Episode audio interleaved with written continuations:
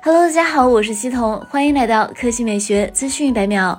Vivo 为新品 X 八零系列预热，vivo X 八零系列大小两款都是旗舰顶级配置。vivo X 八零系列搭载满血版联发科天玑九千旗舰处理器，同时搭载 vivo 自研影像芯片 V 一 Plus，采用三星 E 五超感屏幕，支持四十瓦有线快充，配备双扬声器和 X 轴马达。这次 vivo X 八零系列在性能上有了大幅升级，安兔兔综合成绩达到了一百零七万两千两百二十一分，是天玑九千平台最好的成绩，堪称是天玑九千之王。官方介绍，为了提高天玑九千平台的能效比，vivo 利用算法调整 CPU 资源分配策略，以减少发热。经过多次迭代测试，解决了性能概率性波动问题，有效提升了天玑九千平台的能效比。测试结果显示，在高性能需求的游戏场景下，天玑九千能将游戏时的续航延长百分之十。该机将于四月二十五日登场。来看第二条新闻，威马汽车发布了一组旗下全新轿车 M7 新造型的官图。据悉，新款车型将于五月举办的威马汽车科技日进行首发。外观最吸引人的当属头顶的三个包，它们分别为左右摄像头和中间的固态雷达。其中位于车顶中间位置的是 RoboSense 最新一代的固态激光雷达 M1。威马设计团队对它和其他传感器进行了全新设计，在保证最佳成像效果的基础上，将风阻影响降至最低，使激光雷达与车身融为一体。更加的协调。威马 M7 整体采用了撞色设计，外观造型较为罕见。内饰部分走的是科技简约风，中控台上装有一体式双联屏，多功能方向盘上集成了换挡按钮，并采用了触控式。动力方面，根据此前消息，威马 M7 将搭载威马第三代 Living Motion 三电动能系统，可将百公里电耗控制在每一百千米十四千瓦时以内，NEDC 综合续航里程将大于七百千米。该车价格信息未知，但既然使用了激光雷达，预计其价格有望进一步上。探